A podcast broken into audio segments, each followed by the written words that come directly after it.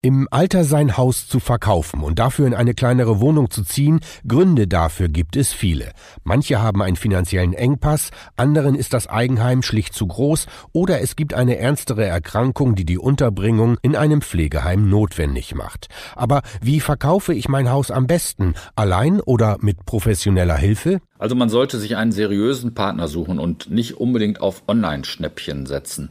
Es braucht einen Makler, der regional verbunden ist, der die Region kennt, der die Preise kennt. Und ein Makler ist allein schon deswegen immer dann sein Geld wert, wenn er für einen nahtlosen Übergang sorgt. Sagt Roland Hustert von der LBS Immobilien Nordwest.